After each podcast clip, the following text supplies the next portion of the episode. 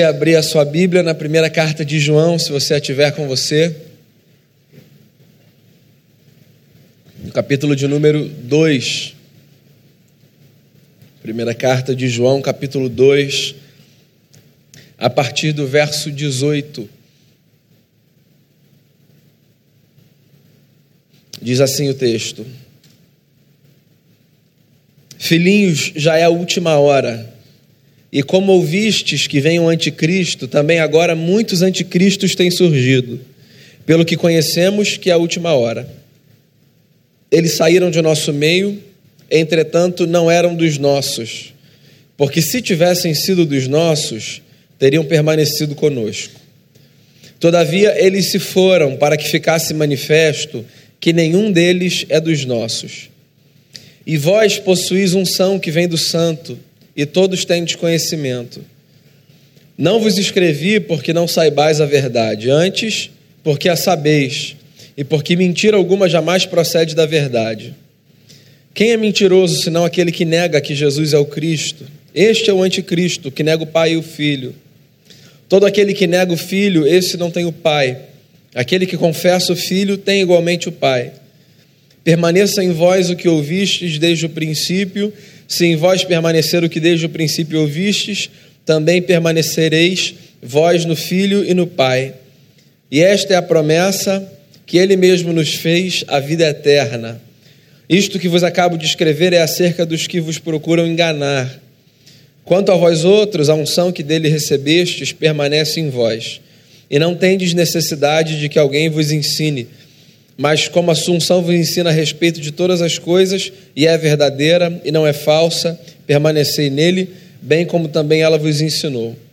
Filhinhos, agora, pois, permanecei nele, para que quando ele se manifestar, tenhamos confiança e dele não nos afastemos envergonhados na sua vinda. Se sabeis que ele é justo, reconhecei também que todo aquele que pratica a justiça é nascido dele. Essa é a palavra do Senhor. Deixa eu fazer uma oração e a gente começa a conversar. Pai, eu quero colocar diante de Ti o nosso coração, rogar ao Senhor por graça e misericórdia, que nessa manhã a Tua palavra encontre em nós abrigo e que a consciência do Evangelho de Jesus nos leve para mais perto de Ti. Que todo e cada coração aqui seja visitado pelo poder da tua palavra. Que os nossos pecados sejam perdoados, nós rogamos a ti, pelo sacrifício de Cristo nosso Senhor, e que a nossa vida seja conduzida para cada vez mais perto do coração do Senhor. Fale com a gente, abençoe a gente, à luz da tua palavra eu te peço, em nome de Jesus. Amém. Muito bem, nós temos meditado desde o início do mês de fevereiro na primeira carta que o apóstolo João escreveu. João escreveu cinco cartas no Novo Testamento: o Evangelho que leva o seu nome, primeira carta de João, segunda carta de João, terceira carta de João e o Apocalipse de João. Todos esses cinco livros são lindos e cheios de doutrina, cheios de verdade, são densos do ponto de vista doutrinário. E eu escolhi conversar com vocês, desde o início de fevereiro, sobre essa carta específica. Primeira carta que João escreveu.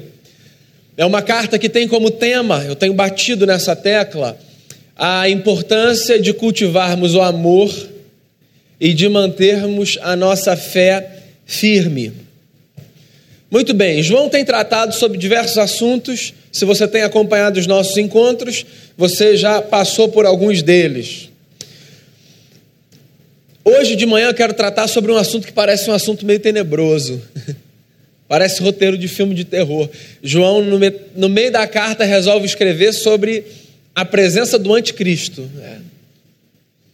Eu acho que nunca tratei desse tema aqui na igreja. Essa é a primeira vez. O anticristo. A expressão é até assustadora, né? E eu quero tentar olhar para esse texto e para o tema que João propõe considerando a seriedade dele, mas talvez desconstruindo alguns mitos que a gente construiu em torno do tema. Se eu tivesse que dividir esse texto em duas partes, porque me parece que esse texto tem duas partes, eu diria o seguinte: João começa falando sobre a presença do anticristo no mundo, E depois ele fala sobre a presença da unção do Espírito Santo na vida dos filhos de Deus. Então, de 1 João 2, do verso 18 até o final do capítulo, verso 29, João trata desses dois assuntos. Esse mundo é um mundo no qual o espírito do anticristo está presente.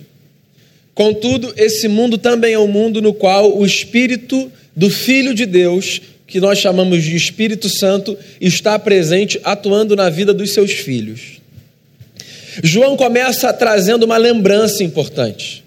Ele começa dizendo assim: filhinhos, que era como ele gostava de se dirigir aos seus filhos na fé.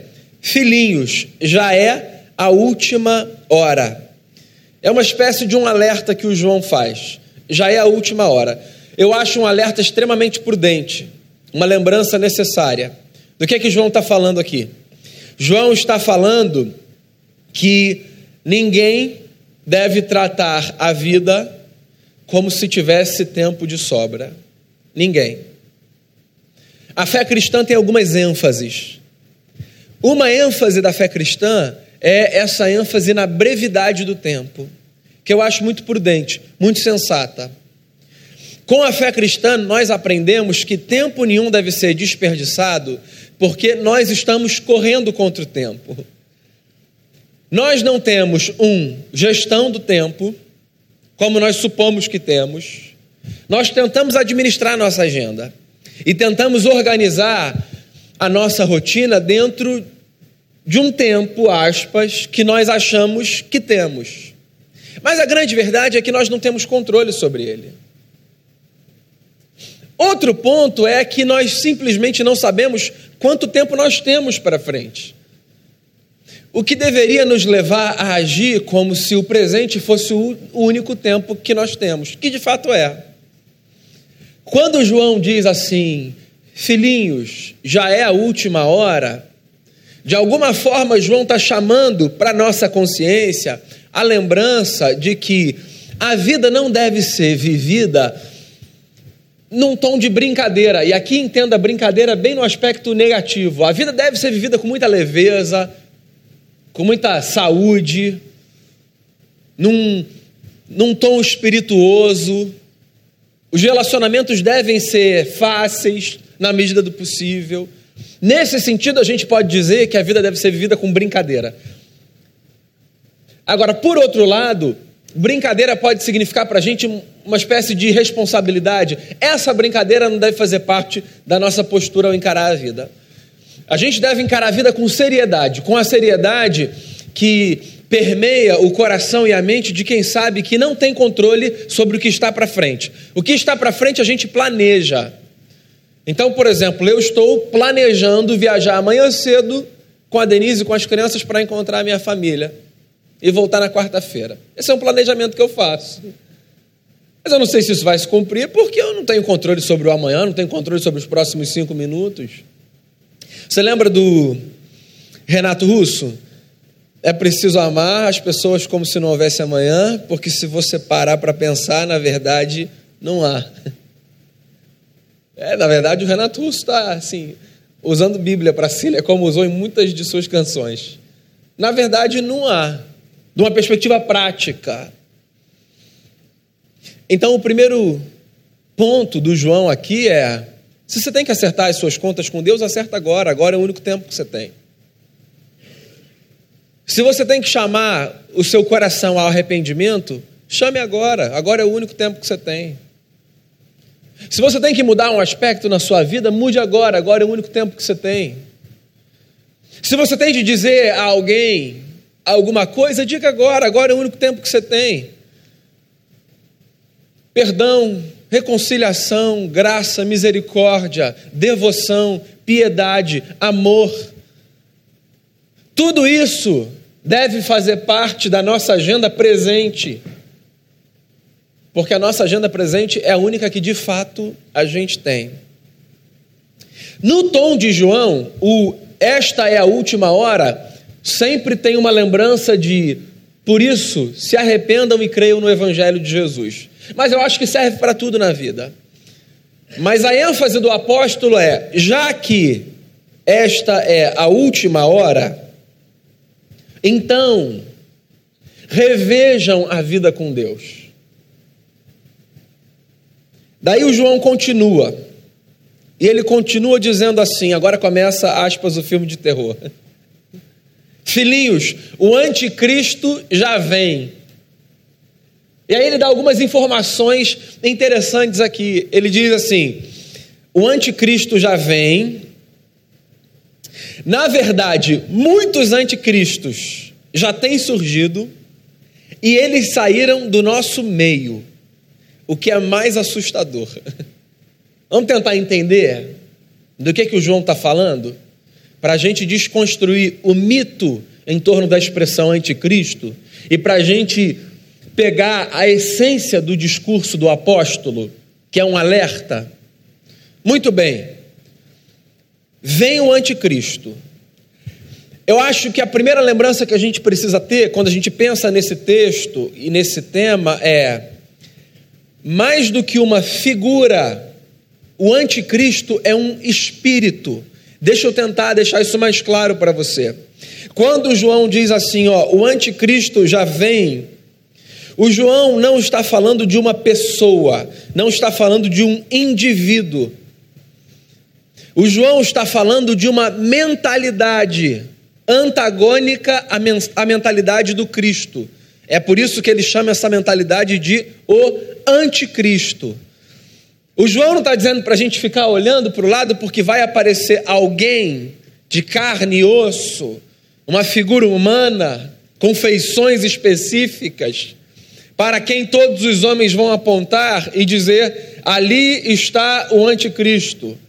O João está dizendo que este mundo é um mundo que se constrói em cima de um sofisma, ou de muitos, ou seja, de ideias que são tidas como verdadeiras, saudáveis, mas que na verdade são enganadoras, mentirosas, e que apontam para uma direção que é a direção diametralmente oposta da direção para a qual o Cristo aponta. Então, quando o apóstolo diz assim, ó, presta atenção, povo, porque o anticristo está vindo. O que ele está dizendo é que está surgindo uma espécie de mentalidade, padrões, conceitos, cuja única função é nos afastar da verdade de que existe um Cristo que nos é necessário. Então, talvez a primeira coisa que você possa pensar ao ouvir o apóstolo João dizendo sobre o anticristo que vem, seja pare de tentar encontrar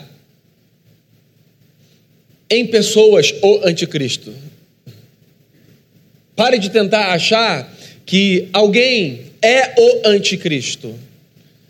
Porque na verdade nós não estamos aqui numa luta já nos disse o apóstolo Paulo, contra indivíduos. Do ponto de vista das grandes batalhas que a gente trava, as grandes batalhas que a gente trava não são batalhas que a gente trava contra, contra pessoas, são batalhas que a gente trava contra ideias, conceitos, mentalidades sorrateiras que tentam nos derrubar, que nos são apresentadas como belas, mas que na verdade são veneno. A gente vive um tempo muito difícil para a gente discernir o espírito do anticristo. Vou dizer a você o porquê. A gente vive num tempo em que as pessoas estão sendo condicionadas a tratarem tudo aquilo que elas ouvem como igualmente verdadeiro e como digno de ser aceito. Tudo. Falei isso algumas semanas aqui. No ano passado, o dicionário Oxford selecionou a palavra pós-verdade como a palavra do ano. Pós-verdade foi um conceito, um neologismo cunhado a partir de uma constatação na realidade política no Reino Unido, mas que não se difere em absolutamente nada da nossa realidade política. A constatação foi a seguinte: é, as pessoas têm cada vez mais dificuldade de olhar para realidades e apontar naquelas realidades a constatação de uma mentira, de uma inverdade. Então hoje a gente age como se algumas coisas fossem verdadeiras e outras coisas fossem, é, não posso dizer que é uma verdade, mas também não vou chamar de mentira, porque dizer que isso é uma mentira é muito forte. Algumas coisas a gente diz estão certas, outras coisas a gente diz assim: é, eu não sei se está tão certo, eu não vou falar que está errado, porque falar que você está fazendo alguma coisa errada é muito forte. Então a gente vive num tempo de, de muito melindre. E a gente não pode dizer para ninguém que o que alguém diz ou faz está errado, porque isso soa no nosso tempo necessariamente como uma afronta. Então, para a gente hoje tudo é muito bacana, tudo vale. Porque o sujeito que olha para um cenário e diz assim, isso é reprovável, é tido hoje como um sujeito antiquado. Ah, para, cara, de querer censurar, para de ficar estragando, tudo vale, tudo vale a pena hoje. Se te traz satisfação, prazer e felicidade, vale a pena, vai fundo. A gente tem uma outra divindade construída no nosso tempo, né? O prazer há muito é um Deus. Felicidade é uma outra divindade do panteão pós-moderno. Se te faz feliz, esquece se está certo ou errado, esquece se é bom ou mal. Se te faz feliz, vá em frente. E isso é perigoso. Porque nem tudo aquilo que faz a gente feliz é bom. E nem tudo aquilo que faz a gente feliz está certo.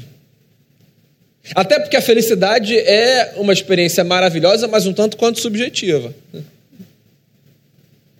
Difícil discernir o espírito do anticristo. Mas o João tem certeza de um negócio. Ele diz assim: olha, o anticristo vem. Daí ele continua, e parece até que se contradiz, mas não é uma contradição, não ele continua e diz assim: na verdade, muitos anticristos já têm surgido. Aquela hora que você fica olhando assim, né? Muitos anticristos já têm surgido. Ou seja, o que o apóstolo está dizendo é que essa mentalidade que nos aponta para uma direção contrária à direção da figura do Cristo, ela já se estabeleceu. Já se estabeleceu. E ela está por todos os lados. Onde quer que você vá, você corre o risco de dizer pessoas, é, perdão, de ouvir pessoas dizendo para você que a necessidade do Cristo é, na verdade, uma fantasia, um folclore. A gente não precisa de ninguém. Onde quer que você vá. Você ouve pessoas, por exemplo, que tratam a igreja de Cristo Jesus apenas como um ambiente social saudável. Então tem o sujeito que às vezes vem para uma reunião como essa, aqui ou em qualquer outro lugar, mas tudo que ele percebe num espaço como esse é a necessidade dele ter vínculos sociais que ele considera saudáveis. E o cristianismo para ele é um conjunto de doutrinas que o ajudam a viver uma vida mais bonita, e que dão um norte do ponto de vista ético e moral. Porque no fundo, no fundo, o camarada pensa assim: não, esse negócio de salvador, redentor, disso a gente não precisa. A gente precisa e precisa muito. Qual é o espírito do Cristo? Para você entender o espírito do anticristo. O espírito do Cristo é o espírito, a mentalidade da compreensão de que eu e você temos necessidade de alguém que nos redima, que nos redima de nós mesmos, que nos redima de relações opressoras, que nos redima de um inferno na vida, que nos redima de um inferno no futuro. O espírito do Cristo, a mentalidade do Cristo, é a mentalidade da compreensão de que nós precisamos de um Salvador então, se você está caminhando com a gente e você já deu um passo na direção de compreender que Jesus foi um sujeito incrível que nos serviu de exemplo, ótimo. Você entendeu alguma coisa sobre Jesus. Mas se você parou nesse passo, você não entendeu tudo sobre Jesus. Porque Jesus não nos serve apenas como um exemplo, um sujeito maravilhoso e inspirador. Jesus nos foi oferecido como nosso Salvador, o nosso Cristo. Jesus nos foi oferecido como aquele que nos redime da tragédia de uma vida sem Deus. Jesus nos foi oferecido como a resposta para o anseio da nossa alma, que clama lá dentro dizendo: Eu preciso de alguém que me salve, eu preciso de alguém que me preencha, eu preciso de alguém que me liberte. Esse é o Espírito do Cristo.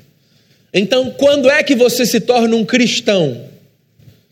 Quando o Espírito do Cristo preenche a sua mente e o seu coração.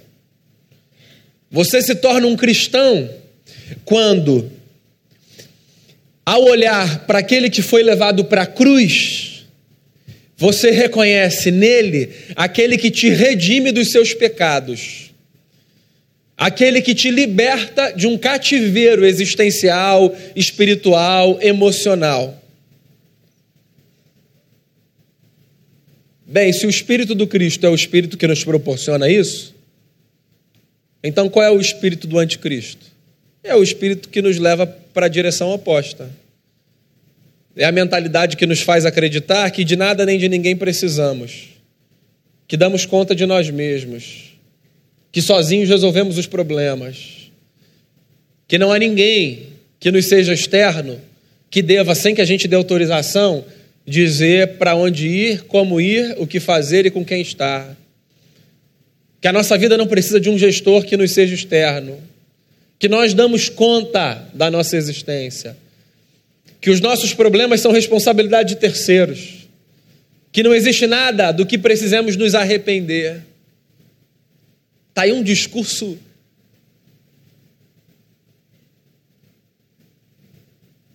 Se você me permita a expressão, está aí um discurso assim tão idiota.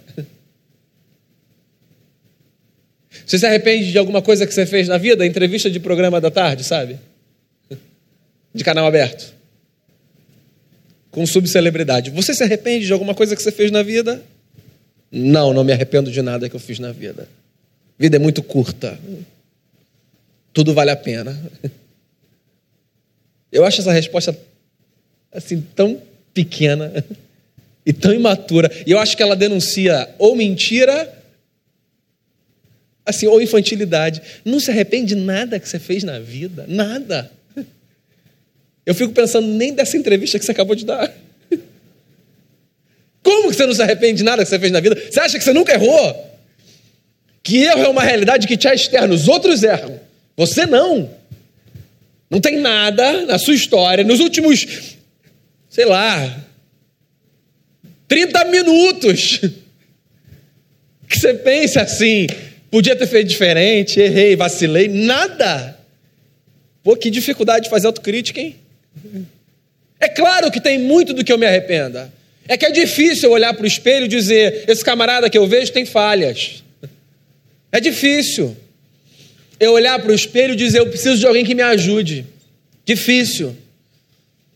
Eu olhar para alguém e dizer: eu preciso de ajuda. É difícil olhar para os céus e dizer assim: eu não dou conta de mim. Mas essa é a mentalidade vigente, é o espírito do anticristo. E aí o que o João está dizendo é: são muitos, são muitos. Tem muito lugar por aí para onde você vai e se depara com essa mentalidade. Daí vem a parte mais assustadora. O João diz assim: eles saíram do nosso meio. É aquela hora do culto que tu olha assim, canto de olho para o lado, assim. Eles saíram do nosso meio. O João está lidando com um problema terrível. O João é pastor de uma comunidade. E o João está vendo no meio da comunidade gente que, ao invés de encorajar as pessoas a viverem o Evangelho, estava, na verdade, desencorajando as pessoas de viverem o Evangelho. O que o João está sinalizando é um fato. O fato de que as nossas comunidades, como nós as vemos, são comunidades formadas por pessoas que já entenderam o evangelho com a cabeça e com o coração, e pessoas que não entenderam o evangelho com o coração, talvez nem com a cabeça ainda. O que o João está dizendo é que os nossos encontros são encontros formados por gente de todo tipo, gente que já teve essa experiência visceral de nascer de novo, como Jesus chama quando conversa com Nicodemos, um mestre da lei, e gente que ainda não teve essa experiência. Só que tem que existe gente que não teve essa experiência ainda, mas que não provoca intencionalmente o mal ou a dissolução do espírito do anticristo. Ao passo que a gente que não teve essa experiência, não faz questão de ter e ainda faz questão de atrapalhar aqueles que já tiveram essa experiência de desenvolverem a sua fé e crescerem na sua caminhada com Jesus. Tem gente assim. Depois você lê o apóstolo Paulo aos Romanos. Lá no finalzinho da carta, quando ele diz assim, ó, cuidado com aqueles que vivem para promover divisão no corpo. É estranho pensar nisso, né? Porque você é uma pessoa de bem. Então você acorda pensando assim: o que de bacana eu posso fazer hoje? Só que você sabe que existe gente que acorda pensando o oposto de você. Tem muita gente complicada nessa vida. Gente que acorda pensando assim: como é que eu posso prejudicar hoje? Tem gente que acorda pensando assim: já sei o que, que eu vou falar, e aí fala um negócio e sai, deixa uma bomba só para destruir.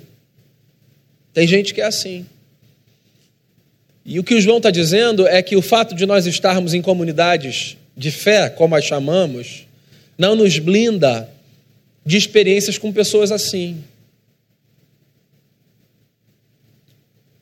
Eu não sei se você já foi ferido na igreja. Não poucas pessoas já foram.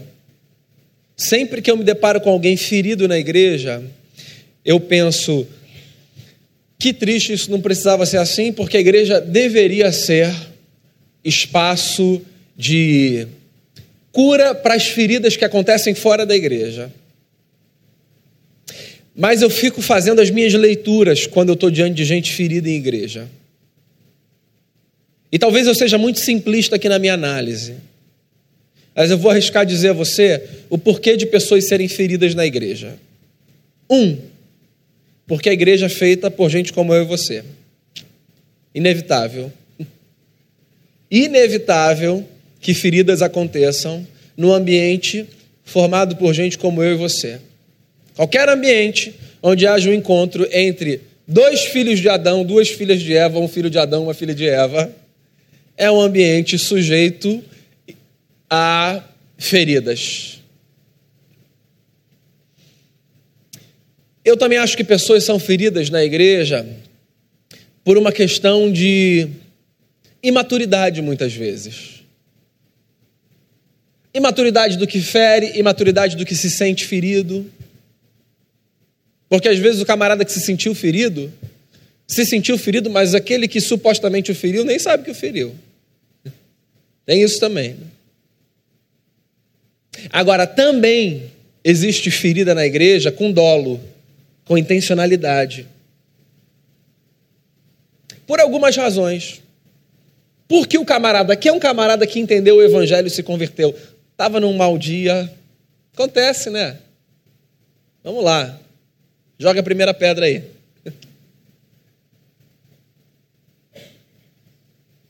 Mas também tem a ferida na igreja, porque nem todo mundo que está na igreja é igreja.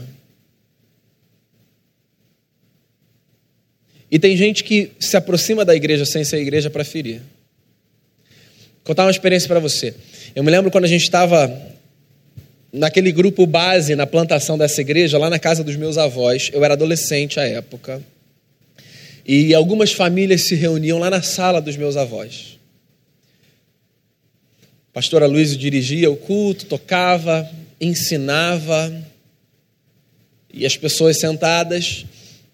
Era o começo da nossa comunidade de fé. Visitantes eram chamados. Eu me lembro de uma pessoa especial que morava perto da casa da minha avó e que foi convidada. O pastor Aloysio tinha uma um costume, né? Ele, aqui inclusive, não sei se ele continua é, com esse tom nas mensagens dele, mas vez ou outra ele falava assim: ó, olha para a pessoa que está do seu lado e fala o seguinte. E aí ele falava a frase e pedia para a pessoa repetir. E aí eu me lembro, num dia específico, que ele pediu para isso acontecer umas duas ou três vezes. Eu estava do lado de uma senhora que era essa visitante aí.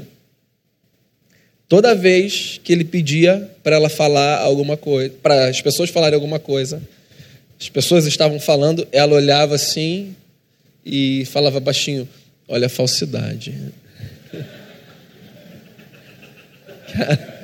que, assim, para quê? Para quê? Eu era adolescente à época, né? Acho que eu não tinha uma compreensão muito apurada. Mas assim, eu nasci presbiteriano. Se eu tivesse nascido pentecostal, eu botava a mão na cabeça e ia cair um negócio ali. Para quê? Você não quer falar, não fala. Mas se alguém te orientou a falar assim, ó, é muito bom estar aqui com você, o seu recado vai ser, olha a falsidade. É, é isso mesmo que você vai repetir? Ou melhor, repetir porque você está ouvindo alguém te dizer alguma coisa, né? Você entende? Me aproximar e, e, e só lançar um veneno? Assim, desnecessário. Completamente desnecessário. O propósito de destruir, de segregar. Eles saem do nosso meio. O Calvino talvez seja, para nossa tradição reformada, um dos maiores teólogos, se não o maior para muitos. João Calvino foi um teólogo da época da Reforma, o sistematizador da mentalidade da Reforma Protestante, lá no século XVI. O Calvino escreveu um tratado que todo mundo que gosta de teologia deve ler, chamado As Institutas da Religião Cristã. Sensacional, sensacional. Dentro do seu tratado, o Calvino fala uma coisa interessante sobre a igreja. Ele chama a igreja de duas formas. Ele diz: existe a igreja visível e existe a igreja invisível. O que é a igreja visível? A igreja visível, o Calvino diria, é a igreja como nós a vemos. Isso aqui.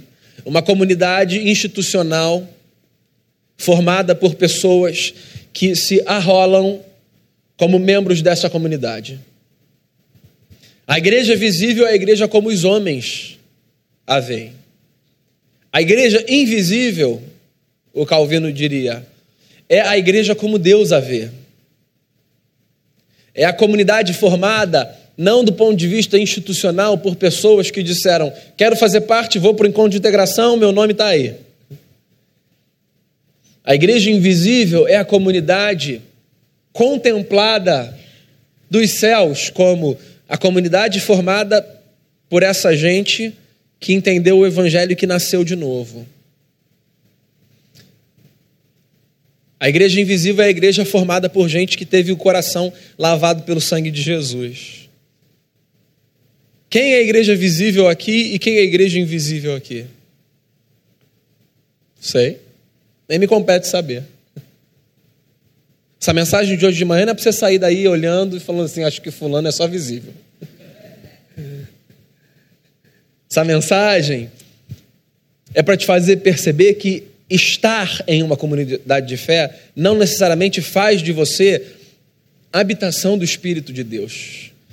Porque você pode ter parado naquele passo de Jesus é um cara bacana, um mestre, um inspirador sem ter dado o outro passo de entender Jesus é o Cristo que me redime, que me salva, que me liberta, que morreu por mim, que verteu seu sangue na cruz para me lavar, que me garante vida eterna, que me dá acesso à presença do Pai. Jesus é aquele que me afasta da mentalidade do anticristo. Jesus é aquele que me afasta de uma mentalidade de autonomia. Jesus é aquele que me afasta do ímpeto maligno de ser provocador de divisões. Jesus é aquele que me leva para uma nova experiência de vida. É disso que o João está falando quando ele fala do anticristo, que vem, que já veio e são muitos, e que sai do nosso meio. Daí ele termina esse capítulo dizendo que nós recebemos uma unção.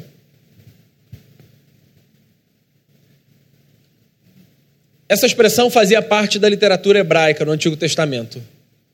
Unção era o que acontecia quando, especialmente, três figuras em Israel iam desempenhar o seu ofício: rei, sacerdote e profeta. Eles eram ungidos, era um símbolo, um símbolo do preenchimento do Espírito Santo na vida daqueles homens. Então, a unção, lá no Antigo Testamento, era essa espécie de confirmação ou selo de que aquela pessoa ou aquelas pessoas tinham sido preenchidas sobrenaturalmente por Deus para o desempenho de uma função.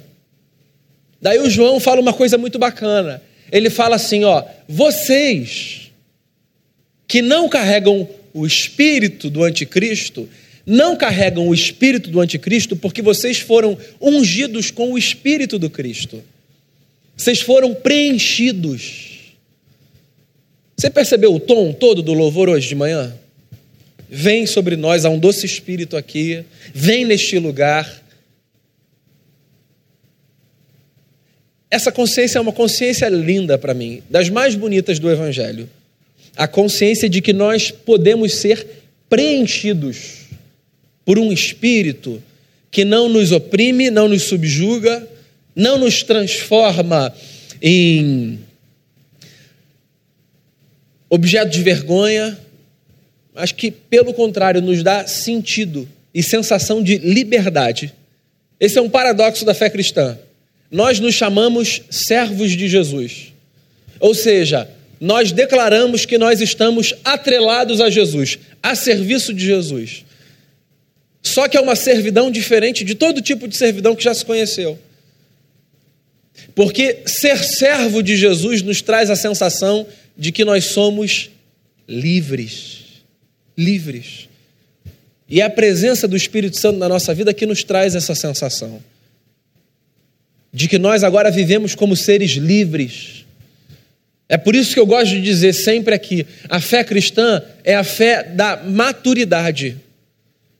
Porque liberdade não tem a ver com eu fazer o que eu quiser na hora que eu quiser, do jeito que eu quiser. Liberdade tem a ver com eu fazer o que eu devo fazer. Pela nova consciência que eu tenho, pelos valores que eu tenho e pelo amor e respeito que eu tenho ao espírito que preenche a minha vida. Se eu chamo esse espírito de espírito santo, a minha liberdade só pode me empurrar para uma direção a direção de um viver santo. De outra forma, eu desonrarei o espírito que habita o meu interior. Se eu fui preenchido com o espírito que habita o meu coração, molda a minha consciência e me dá essa sensação de liberdade, então eu preciso usar essa liberdade para agradar o coração dele. É isso que o João está dizendo. Ele fecha o texto dizendo assim: o espírito do anticristo está aí. Vocês serão engodados, pessoas dirão coisas mil, para desviarem de vocês a consciência de que vocês precisam de Jesus. Mas saibam de uma coisa: vocês podem abafar todas essas vozes, porque a unção do Espírito Santo de Deus está sobre vocês. Então, quando você for tentado a abraçar a mentalidade desse século, quando você for tentado a abraçar sofismas, que nada mais são do que o espírito do anticristo que paira sobre este mundo, lembre-se, existe um espírito doce que te preenche, o Santo Espírito de Deus, e que te aponta a direção de Jesus, e que te chama para viver uma vida honrosa, honrada, linda, e que te dá condição de vencer qualquer tentação. Você é filho de Deus. E é por isso que a presença do Espírito Santo é fundamental no meu coração e no seu coração para nos guiar para a direção correta. Esse é o texto de João, na sua primeira carta, no seu segundo capítulo, do verso 18 ao verso 29. O único tempo que você tem é o hoje. Existe um espírito uma mentalidade contra a qual você luta. esse espírito ou esta mentalidade, muitas vezes, está mais perto de você do que você imagina. Mas você tem toda a condição de permanecer firme naquilo que você aprendeu. Porque se há um espírito que paira esse mundo, existe um que preenche o seu coração o Espírito Santo de Deus e que te habilita para uma vida linda, em honra àquele que deu a sua vida por você na cruz do Calvário, Jesus de Nazaré, o seu Senhor. Feche seus olhos. Quero fazer uma oração com você e por você. Pai amado, que a presença do Espírito Santo na nossa vida dê ao nosso coração a certeza de que caminhar com Jesus é fundamental, que a consciência do Evangelho nos proteja do anticristo que virá e que já veio, que tudo aquilo que tentar nos afastar da direção da cruz de Jesus, que tudo aquilo que tentar nos afastar da fé na ressurreição de Jesus seja lançado por terra pelo poder de Jesus de Nazaré, o nosso Senhor. E que a nossa vida preenchida pelo Espírito do Cristo, que nos leva ao trono do Pai, seja uma vida cheia de alegria, de satisfação e de honra é a oração que eu faço por nós. Que em nós, de forma cada vez mais intensa, o teu Espírito Santo faça crescer o fruto de vida que vem dos céus. E que na hora da tribulação, que na hora da luta, que na hora do aperto, a gente continue a confiar no Espírito do Cristo. Nós confiamos em Ti. Derrame sobre nós o Espírito do Senhor é a oração que eu faço. Em nome e por amor de Jesus. Amém.